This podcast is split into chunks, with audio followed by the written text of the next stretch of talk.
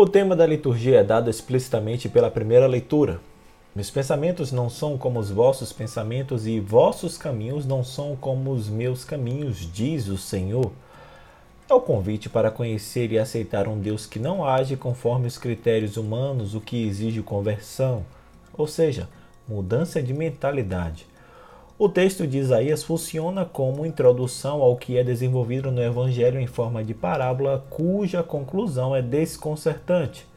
Os últimos serão os primeiros e os primeiros serão os últimos.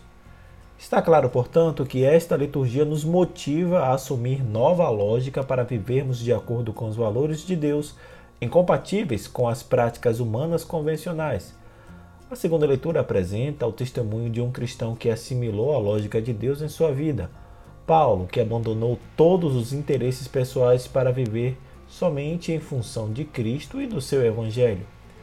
Hoje é domingo 20 de setembro e este é o podcast Santo do Dia um podcast que conta as histórias e obras dos santos da Igreja Católica e aos domingos fazemos a reflexão do Evangelho do dia e também outros temas relacionados ao segmento católico. Disponível nos principais aplicativos de podcast, você pode assinar nestes tocadores e ser notificado sempre que houver novos episódios. O nosso perfil no Instagram é o arroba podcast Santo do Dia.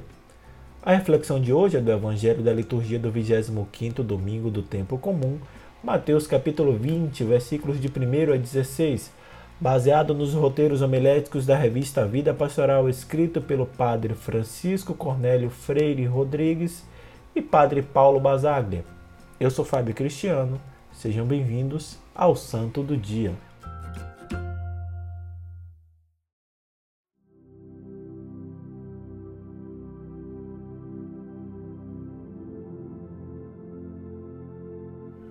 Leitura do Evangelho de Nosso Senhor Jesus Cristo segundo São Mateus.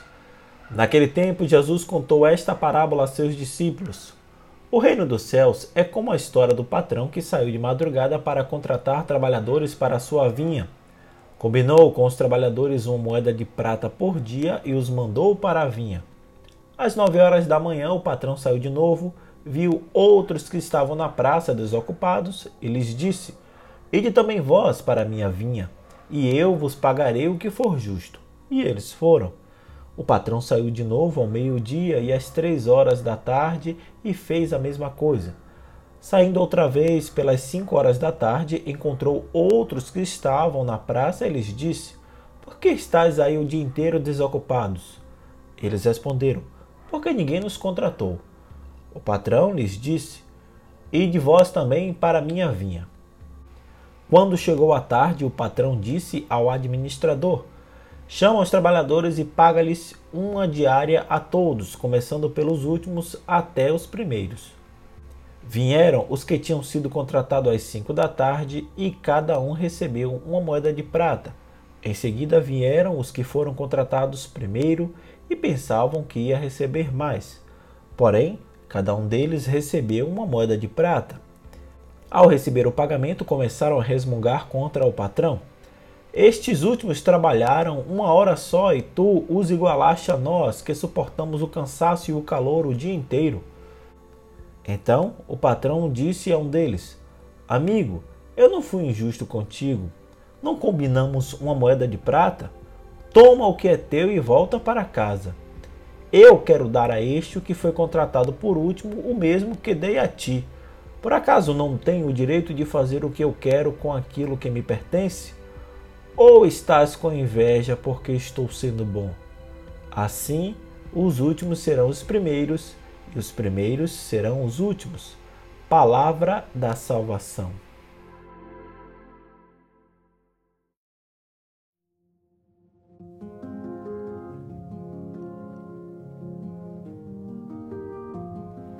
O Evangelho de Mateus contém três parábolas que empregam a imagem da vinha. Duas delas são exclusividade sua: a dos trabalhadores da vinha e a dos dois filhos, enquanto a terceira, a dos vinhateiros homicidas, consta também nos evangelhos de Marcos e Lucas. Todas elas são lidas na liturgia numa série de três domingos consecutivos, começando neste com a leitura da primeira. Essa parábola está inserida na reta final do caminho de Jesus com os discípulos para Jerusalém Ela sucede ao episódio do jovem rico e, fazendo parte da resposta de Jesus à pergunta de Pedro sobre a recompensa que teriam aqueles que deixaram tudo para segui-lo, antecede o terceiro e último anúncio da paixão. Os três anúncios da paixão situam-se após ensinamentos de grande relevância para a comunidade, os quais não foram bem aceitos nem compreendidos pelos discípulos. Isso significa que essa parábola, particularmente, contém uma mensagem indispensável para a comunidade, embora difícil de ser assimilada. Na verdade, Quanto mais se aproximavam de Jerusalém, mais os discípulos alimentavam os ideais messiânicos de glória, prestígio e poder, imaginando a restauração do reino de Davi. Como resposta, Jesus propõe o reino dos céus, apresentando suas características e a necessidade de conversão para fazer parte dele.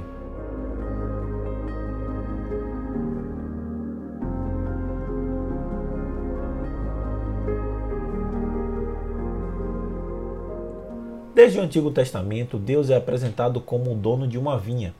Logo, a vinha é a imagem clássica de Israel, o povo que Deus escolheu como propriedade sua. Em Mateus, Jesus aplica essa imagem à comunidade cristã, embrião do reino dos céus.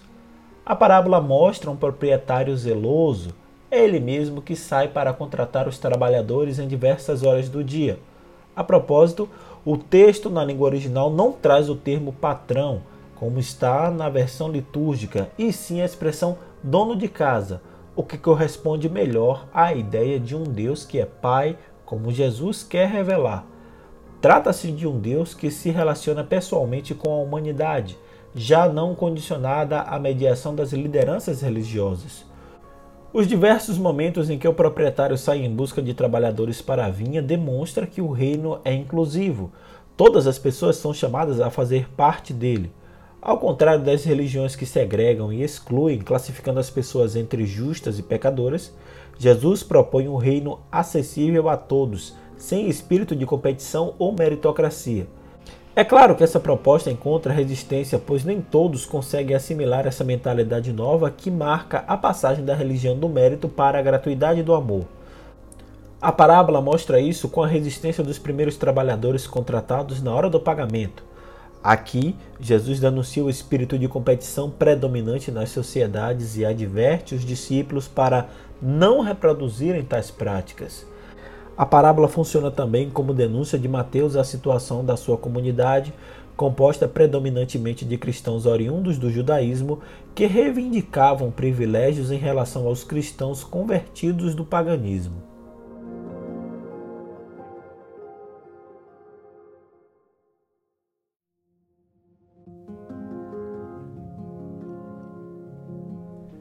Pagamento igual para todos os trabalhadores é demonstração de que, de fato, os pensamentos de Deus não são como os nossos pensamentos, como ensina a primeira leitura. Deus tem o direito de fazer o que quiser com o seu amor e sua misericórdia, e ele é bom para todos indistintamente. A frase proverbial conclusiva mostra a reviravolta na história que o advento do reino propõe. Longe de ser uma exclusão dos primeiros, é uma forma enfática de afirmar que os últimos são escolhidos sem nenhuma discriminação. Só é possível acolher essa novidade por meio da conversão.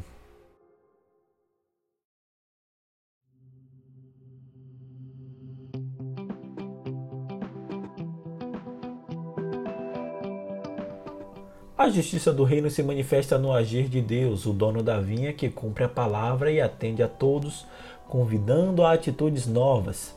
Trabalhar em sua vinha, o reino de Deus, não torna uns mais merecedores que outros.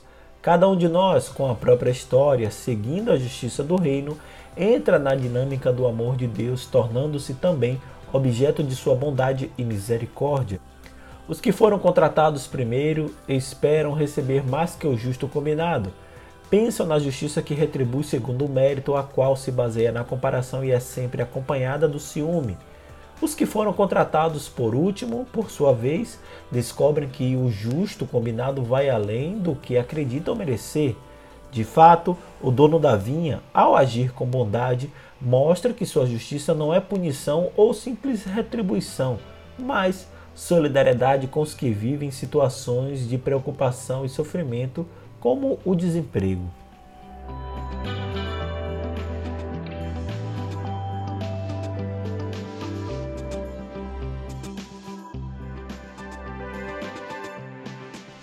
Tem sentido então a pergunta do dono da vinha diante de um ciúme que não admite o amor autêntico de Deus? Reconhecer-se agraciado por Deus e comprometer-se com uma justiça diferente faz a pessoa superar preconceitos e abrir-se às necessidades dos outros. Seria mais fácil de antemão taxar de vagabundos aqueles trabalhadores contratados por último. O dono da vinha os questiona, descobre que estão desempregados e o pagamento justo que ele faz se expressa em solidariedade pelo drama que viviam. A justiça de Deus, enfim, iguala por alto, eleva à dignidade todos os seus filhos e filhas e os convida a uma lógica diferente, não baseada no mérito, mas na solidariedade que questiona, aproxima e inclui, pois essa é a dinâmica do reinado de Deus. Portanto, Longe de nos indicar que somos merecedores diante de Deus, a justiça do reino nos leva a superar preconceitos, a superar a lógica da simples retribuição para enxergarmos nos dramas alheios algo que nos interpela. Afinal, é aí que podemos experimentar de fato o agir daquele que é bom.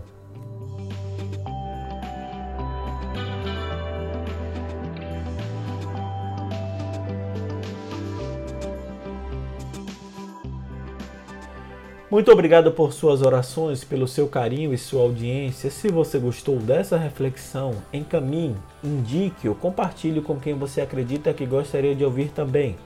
Desejo a todos uma semana de paz, uma semana de saúde, uma semana com coragem e esperança. Até o nosso próximo encontro. Deus nos amou primeiro.